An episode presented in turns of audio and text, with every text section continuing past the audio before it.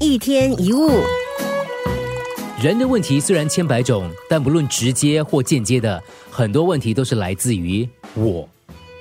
当你在意某件事，想想看，你真正在意的是什么？是不是你自己？你太在乎你的利益、你的形象、你的期待、你的想法、你的表现，对吗？有人讲了一句话，你听了非常生气，为什么生气？你说他竟然对我说那样的话，他根本看不起我。那么问题就来了。他们对我的认同几乎可以推广到身边的所有事情上。你说这是我的车、我的房子、我的工作、我的男女朋友、我的伴侣、我的父母、我的孩子，你的喜怒哀乐就会受到他们的影响，影响的强弱是跟自己的关系的密切程度成正比的。你看电视上什么台风、海啸、车祸，其实这些都比不上你的痛苦。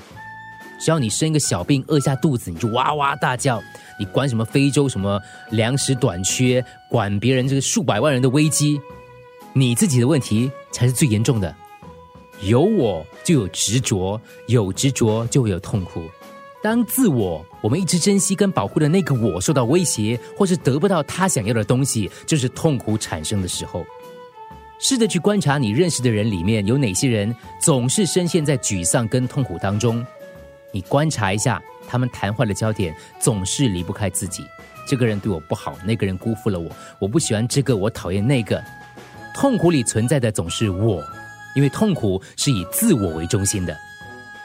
我们总是说我放不下，其实真正要放下的就是那个我。